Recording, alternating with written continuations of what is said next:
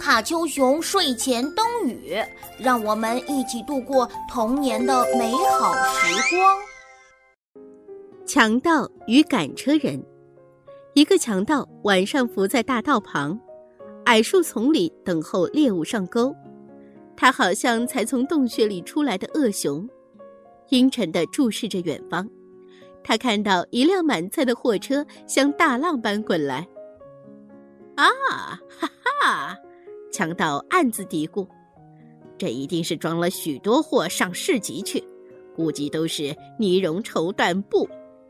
要集中精神，别打呵欠，马上可以捞到油水。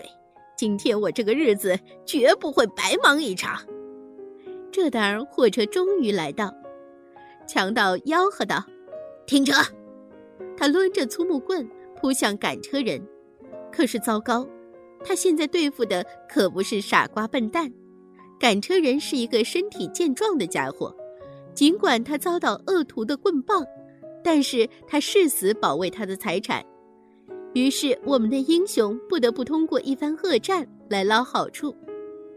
这场战斗进行的长久而残酷，强盗的十二只牙齿给打坏了，手臂折断了，一只眼睛也被打瞎了。